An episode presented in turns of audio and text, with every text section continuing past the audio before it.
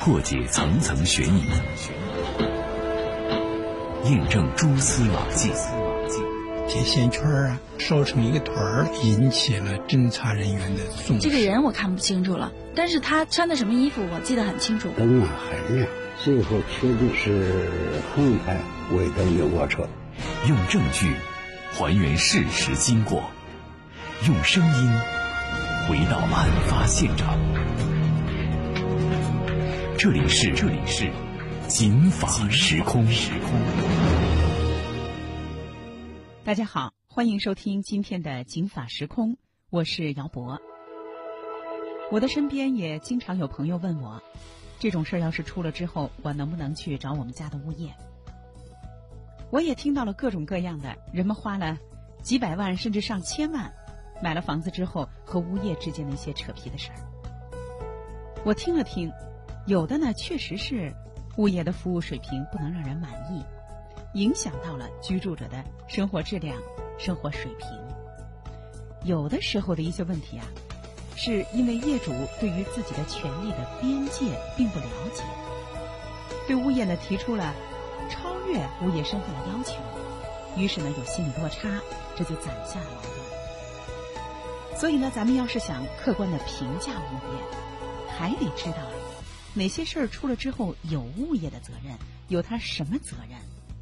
这样上呢，才能够据理力争，另外也会减少不必要的误会。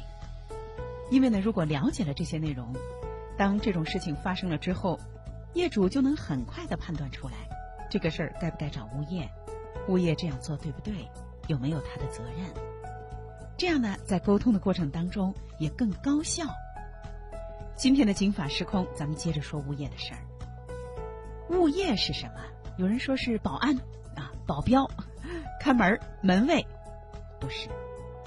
物业的工作呢，主要是服务于小区当中的公共区域的物品和设施，达到对小区的业主的服务。也就是说啊，它总体来说管的是东西，不是人。当然了，你业主的一些遛狗的行为等等，也不叫管理啊，而叫敦促和相应的宣传教育。所以呢，您看物业啊，既不是城管，更不是保镖。今天咱们接着昨天的话，咱们呀还是说这个停车位上的一些事儿和物业之间的关系。比如说，在我们的“警法时空”微信公众号上，就有听众朋友说，说呀，我们家小区呢有一户人，这一辆车还不算哈，还又买了一辆车，可是呢，这地下车位啊早就卖完了，因为啊。这第一辆车经常进出小区，和保安认识，时不时呢就蹭这个熟脸儿，把第二辆车也开进来，时不时的就停在了地下车位，先停着呗，人家回来让自己挪再挪呗，他要不回来了，那我就彻底在他那儿停着。于是呢，有几次啊就停在了自己的车位，一开始呢自己回来之后就打电话。打了电话之后呢，这邻居啊穿着睡衣睡裤，这就跑下来了。哎，时间长了呀，哎跑得慢了。时间再长点啊，你等会儿我在外面呢。所以呢，有这类问题的听众朋友很困惑啊，说你的车停在我的车位上，我这也是花钱买的固定车位，那也不是公共停车位啊，那也不是你想停就停啊。可是碍于邻居，你要是跟他说的这脸红脖子粗的，这之后他要再往这儿停，他不跟你配合了，耽误你的时间，扩大你的损失，这是一种啊。二一个邻居，你跟他撕破脸了，那你也得想想，低头不见抬头见，你万一遇到一个混的呢？所以考虑来考虑去，这位听众朋友啊，就和物业沟通，但是物业说了，说人家又没说不挪，你就打电话呀。有一天，这车居然在他的车位上过夜了。所以，最近呢，我们的“警法时空”微信公众号上就有一部分听众朋友问到这个问题。那带着这些问题呢，我也是采访了北京市房产物业纠纷的专业律师刘玉根和李红云。咱们一块儿来听听刘律师给我们说说，自己的车位被别人给霸占了这事儿啊。我怎么样才能够在物业的帮助下，在其他力量的帮助下，能够更好的解决这个问题？咱们来听刘律师的支招。目前呢，据我所了解，有三种方式。一种呢就是幺幺四，这种幺幺四呢应该是跟北京交警合作的。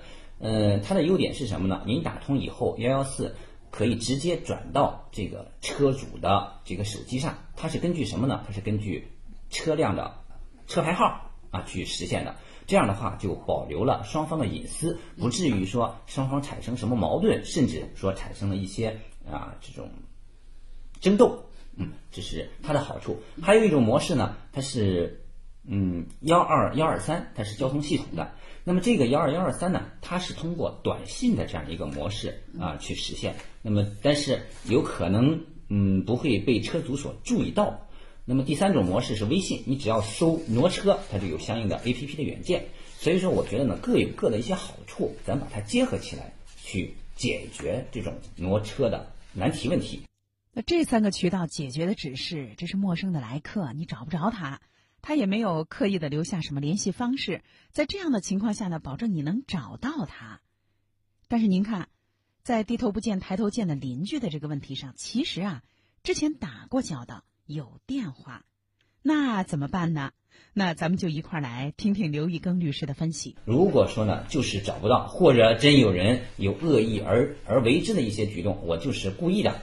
那么在这种情况下，我们就要固定好相应的这种证据。你比如说，我要报案，我要照相，我要让物业公司出具相应的证明。那么最后给我造成的损失多少，我让侵权人去进行赔偿。就是两个方面。如果说不是故意的，我们通过技术上能够哎不影响大家出行的，顺顺利利的就把这个事儿解决，这当然是最好的。嗯，剩下的问题是，如果不能解决的话，那么就通过法律程序。但是您看，这可就先礼后兵啦。一开始打电话先联系哈，先呃催促说你赶紧来把你的车开走吧啊。可是他要是一而再再而三的停在你这儿，一见面啊客气点说哎呦对不起啊，我们家两辆车，另外一辆实在是买不上车位了，在你这儿停停。或者呢跟你商量商量，哪天呢你从单位不回来，咱俩提前联系，我就停你这儿。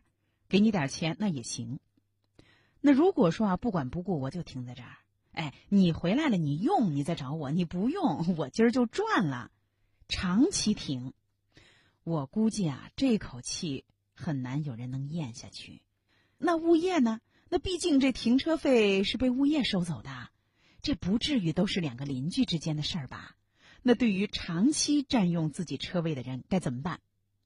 当然了，不是让您租叉车去啊！咱们一块儿来听听刘玉庚律师的介绍。其实物业公司，我认为是他的职责范围之内。那么你应该是安排这种秩序维护员去发现有没有人乱停车，呃，或者停的不太恰当，你要予以及时的制止、发现、报告。物业公司的三大义务就是发现、制止、报告。那您听，首先咱们明确一点。也就是说，这事儿不完全是邻居和邻居之间的事儿，这其中呢有物业的责任啊。因为物业您得巡视、维护、报告和敦促。那大伙儿说了，物业能干什么呀？比如说呢，现在我看到啊，我有些邻居呢，有的是装了个车位锁，也可以。但是呢，一般来说不提倡。物业呢，对于先期装了锁的人，有的呢让拆，实在是遇到钉子户啊。老去敦促他，老不拆，也就睁一只眼闭一只眼。但是呢，对于新的要装地锁的人，那是严防死守，绝不允许装的。这一下子，这不就机动车位更少了吗？有一些啊，临时想图方便，比如说接送老人方便，我不在露天放，或者是，哎，我地下车库溜溜，万一谁今儿不回来呀，空出来，我搁他那儿，这种人就钻了空子了。那咱们听听吧。那物业遇到这种事儿，他能干什么？该干什么？咱们来听李红云律师的介绍。你要么就是提供，呃，车主的联系方式。如果你说我要保密，那你就去帮我协调。嗯嗯啊，你要有义务去帮我协调。对，你要么就是提供车主的信息，要么去帮我解决这个事情。我觉得啊，在这种情况下，邻居之间呢，如果说好协商，那就好商量；如果遇到一些呢不太讲理的邻居，也比较横的。那物业当然是应该主动的做这个中间的桥梁的作用，因为你本身就应该给人家提供车位啊。所以我也建议啊，遇到这种事儿，和对方不要直接的直面冲突，可以直面的沟通啊，但是呢，不要直接的冲突。咱们再接着说说啊，我们知道《道路交通安全法》管的是道路交通，那是不是有车的地方就有道路啊？还真不是，地下车库它不属于市政道路。所以呢，它也不属于《道路交通安全法》当中啊这个道路的范畴，所以它和普通的道路上的交通事故的处理方式是不一样的。可是呢，在地下车库的停车，咱们也知道，难免会发生一些事儿，比如说这道设计的也比较窄，弯拐的比较急，有的司机呢开车也不专心，蹭到了边缘，发生了单方事故，或者是。出来的时候跟得太近了，那前面的车呢就溜车啦，于是呢前车追撞了后面的车，或者是本来呢这是车道啊，是人车是分离的，就是行人他是不能够借用地下车库的进场和出场口的道路的，可是有的人一看刮风下雨遛狗哈，这就借用这个道路，结果和车发生了一些追撞。那么，在停车场里发生的这一类的人车啊、车车这类的事故，那该怎么办呢？首先，最近呢，在我们的“警法实况”微信公众号上问到的问题比较多的就是，取车的时候啊，发现车被蹭了，蹭的倒也不严重，但是蹭了呀，而且呢，也没觉得谁给自己留下什么联系方式，也就是说，这人颠了啊。那在这样的情况下怎么办？咱们来听两位嘉宾的介绍。其实，在这个停车场呢，它不属于这个道路，它不属于交通事故，就真的谁撞的谁来赔，就是谁承担这个责任呢？就是谁干了这事儿，谁来承担赔偿责任。跑了找不着了，那就是得找物业。他是没有监控录像嘛，对吧？他要找物业公司来承担这个。而且呢，你这个物业公司，他对这个停车场，他是有义务进行那个管理的呀，你怎么能让他跑了呢？嗯。当然，就是目前实物当中呢，也出现了一个一个思路啊，只能说一个思路，还没有完全的一个定论。也就是说，现在来讲呢，这个停车场往往停车位是固定的，那么出去的车和在里边的车。它也是能够落实清楚的。你比如说，撞完了以后驶离的有几辆？如果有有两辆，那么这两辆是最有嫌疑的；如果就一辆，那么这个也可以是推定的。所以说呢，这里有一点像那种高空抛物一样。嗯。哎，如果说落下一个石头来，这个石头不知道是谁扔的，那好，这一层的人有可能都要承担责任啊。所以说呢，这个法律上呢，往往也要考虑以点带面的问题。嗯，对，那这个还得是物业公司，它有一个管理，比如说我出去的车辆啊，有没有登记，有没有监控啊？我比如说我今天就这几辆车进出啊什么的，对吧？那还是看物业公司的管理有没有到位。又回到了监控有没有监控的问题，所以监控很重要。所以这种情况下，你说我报警，交警啊，一般大概率事件都是不出警的。那怎么处理呢？这种事故啊，往往分成几种类型，一种呢是双方车主都在场。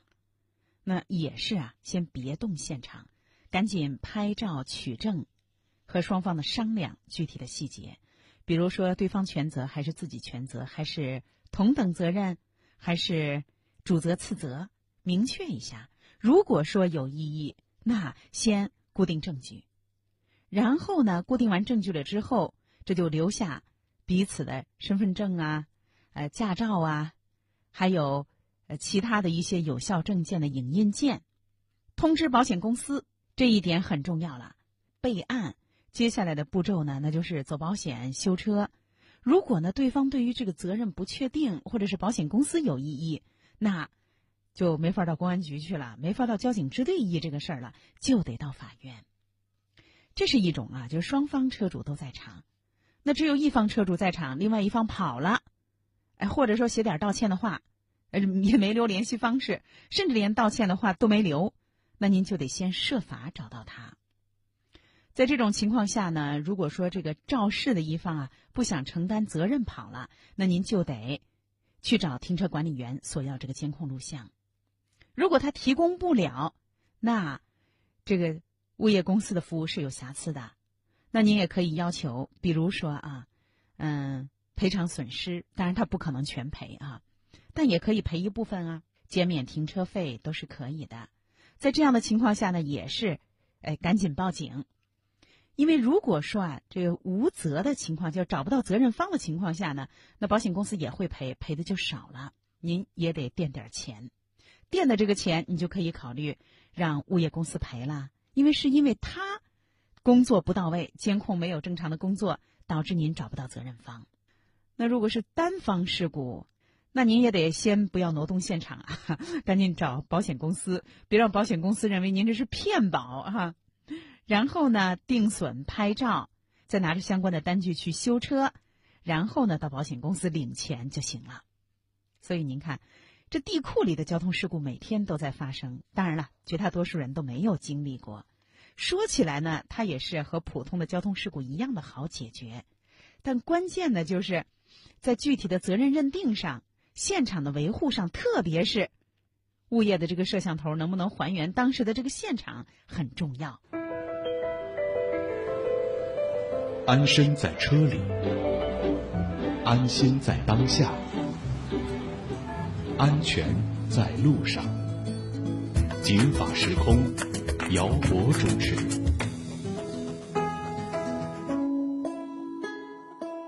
咱们接着说啊，还有听众朋友说啊，说呃，在一家饭店吃饭，把车呢停在了楼下的停车场，说这个停车场有点小，而且呢。那天啊也不凑巧，停了好几个豪车，而且啊这豪车停的吧还歪歪扭扭的。于是呢，这停车员这就很想揽这个生意啊。您想，您车停不到您这儿，人怎么可能进去吃饭啊？他就跑过来，特别热心的给这位司机指导：“哎，你这从这儿啊，再怎么打呀，再怎么样。”然后呢，这位吃饭的这位客人啊，就告诉他说：“这个距离太小了，哎呀，我这进不去，我这可能没这手艺。”而停车管理员呢，就硬要他倒，说：“你放心，我给你看着呢啊。”结果倒到倒的过程当中，果然给蹭上了，旁边还是一豪车。所以这位车主他就问我们“警法失控”的微信公众号，说：“那这停车管理员瞎指挥，那我能不能？”找这停车场的物业要点钱啊！咱们还是来听两位嘉宾的介绍。停车场的管理人员是吧？嗯，还有停车场管理人员，他应该属于职务行为，他代表的是这个停车场。呃，这个就看这个停车场是由谁来管理的啊？是哪个公司来负责？所以说呢，他不是个人来承担责任的，在他的指挥情况下，你发生了事故，发生了这个损失嘛，所以他是具有一定的过错的。那么这个过错呢，不是他个人承担，是他所在的这个公司、这个单位来承担。那可能有人会说了，那方向盘在你手上，行不行？你还不知道啊？你是司机还是他是司机啊？我估计您要是司机，可能也会有这样的疑问，或者说您是停车管理员，更有这样的想法了。那咱们还是来听李红云律师的介绍。他不是说让这个公司承担全部责任，他是一部分责任。嗯，他是一部分责任。确实，车主也可以不听他的指挥，对吧？你说，呃，到多少我可以不听他的指挥，但是你停在哪儿是你让我停的啊。然后呢，你也可以说是在这个指挥的过程中，实际上是两个人共同的完成的这个行为。那么其中。不能再倒了，你还在让我倒，对吗？那这个当中他是要承担这个过错的。不得不说啊，很多停车管理员挺尽责的。一般的停车管理员，你要是不招呼我，那我不过去给你进行指挥。可是有的停车管理员啊，他就希望呢每一个车位都能够使用上，都能够利用起来，往往呢会协助司机呃安排你知道倒车的角度啊，哎进出的这个秩序。但是不得不说，很多停车管理员自己不会开车，所以呢，他对这个车辆的这个设备的驾驶啊，其实是缺乏判断能力的。他把这车想的这就跟拼装积木一样，有时候不是，因为在他眼里最科学的方法，其实呢，有时候是最危险的方案，因为离得太近，稍微有一点盲区啊，或者注意力分散啊等等，或者顾左不顾右。就会发生剐蹭，所以遇到这种，如果说瞎指挥啊，指挥不力，那您还得分辨一下自己和这停车管理员之间的责任。更重要的是得判断一下这个停车场是不是公共流通的停车场，还是属于单位内部啊等等啊。如果是单位内部，那就不是交通事故的范围了。所以呢，在这种停车场停车要小心。如果说环境太闭塞的话，我建议您啊就别停了，或者你就把钥匙给他，那你来停。如果出事儿，那就是他的事儿了。那下面咱们来听就这个问题刘玉庚律师的补充。物业的从业人员呢，他是应该具备一定的这种资格的。你比如说保安，他是应该经过公安机关进行培训，他才能为业主进行服务的。因为他面对的有些时候是违法犯罪，他要起到他应有的作用，所以说呢，需要经过这样一个培训。就像物业公司在以前，它需要资质是一样的。嗯，那么包括这个停车管理员儿，他他叫秩序管理员也好，那么他也应该具备一定的这种技能。那么在这种技能的引导下去，更好的服务于业主。但是如果说他不具备这种技能的话，那么这个责任的承担，我认为，那么我在停车的时候，我我相信技术，我也我也更相信这个人，因为他喊的可能，哎呦，这个特别的到位，到到到，你使劲到，没问题。所以说呢，在这样一个状态下，那我们照着人的正常的一个一个理解来讲，我是应该相信人的，而不相信那种嗯哎物体的。所以说导致这种损失的话，我认为那么。这个人的职务行为背后的物业公司，他也应该承担一个较大的一个责任。至于赔多少，情况不一样，节目上就没有办法服务的那么详细啦。但是呢，那要下指挥，在他的指挥下还发生这样的事情，除非说人家制止了，您啊把这个 倒车的把刹车当油门，那是您的事儿了。所以具体还得看，但是大致来说，如果是在停车管理员的配合下让您倒车发生了事儿，他一点责任没有，这话说不过去啊。那最后，咱们一块儿来听听，自己的车好好的在地下停车场或者是商业的收费的地面停车场搁着，可是车玻璃被砸了。有的听众朋友说啊，说财产被盗了，很受伤。可是呢，这停车场的工作人员说，说我们这个只负责停放，那也不可能负责抓贼呀，不负责管理，所以他就觉得很生气，就是在小区的停车场里财物被盗了。或者是呢，在商业的停车场里财物被盗了，物业公司到底该不该负责？其实这两年啊，这种事儿少多了，因为监控录像覆盖到了嘛。前两年呢，总有一些覆盖不到或者不收费的、没有监控录像的一些停车场，这种事儿就比较多。但是总体来说还是有的，特别是您看，现在又快过年了，是吧？过年前这种事儿更是容易发生，因为后备箱里有东西啊。那这个最后一个问题，咱们来听听两位嘉宾的叮嘱。这个跟人家物业公司没有关系哈，这个比如说你车里你是放了黄金，你还是放了古董，这古董价值八百万，那是你自己的事儿，你想办法去举证。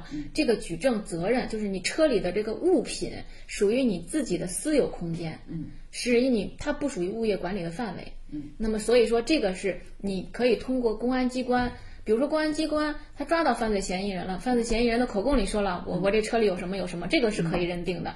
如果说在没有抓到犯罪嫌疑人之前，这个举证责任是你自己来承担的。嗯，所以这确实是个难点啊。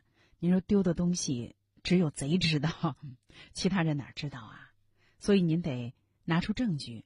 但你要说拿出证据拿出来的这就叫铁证，那也不一定啊。比如说照片，你什么时候照的？第二，什么时候买的？值这个钱吗？当时在这个车里吗？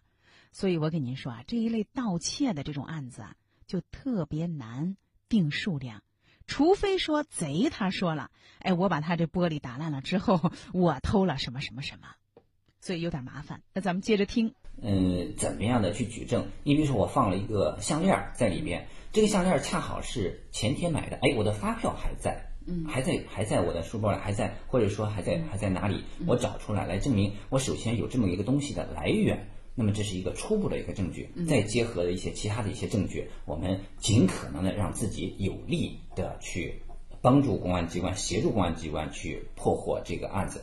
同时呢，还要看物业公司有些时候它是不是起到一个提示和警示的一个作用。你比如说贵重物品不要放到车上，哪怕它有这么一个标语，往往会给咱们提一个醒，是吗？所以说，我想呢，就是还是要呃，对于这个丢失物品的一些来源。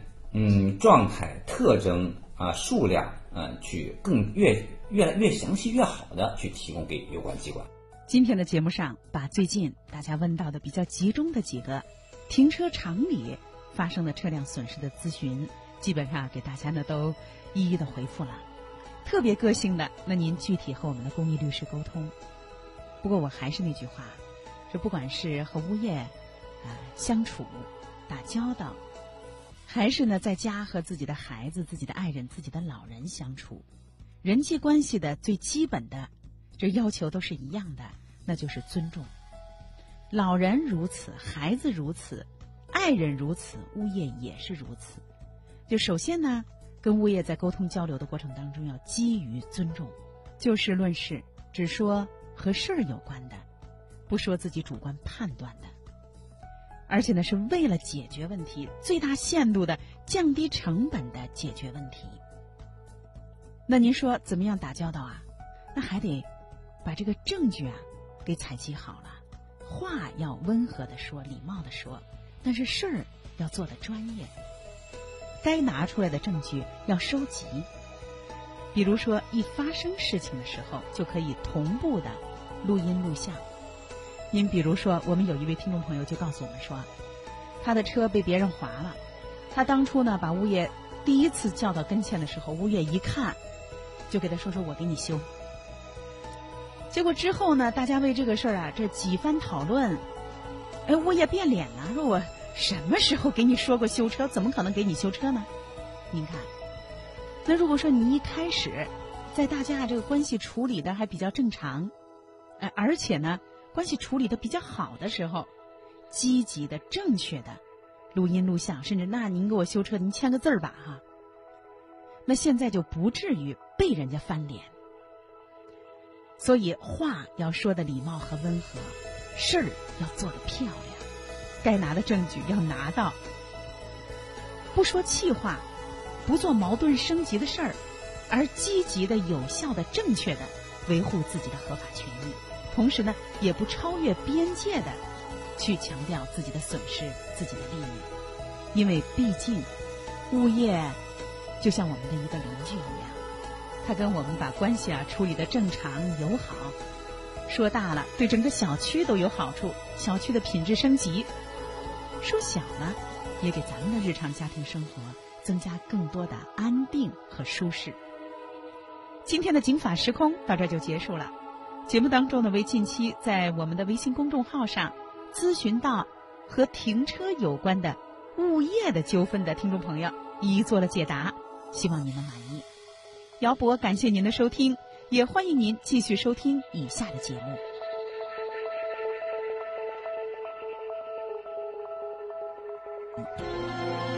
法律博大精深，却也鸡毛蒜皮。看似白纸黑字，实则如影随形。不债务到底是什么意思？如何让法律给您的生活带来更多的平安和保障？现在起，请在微信公众号里搜索“警法时空”或“姚博幺零三九”，不仅有警法时空往期节目内容，更有公益律师及时回答您的法律咨询。这个问题，你可以一个贴身、贴心的私人法律顾问。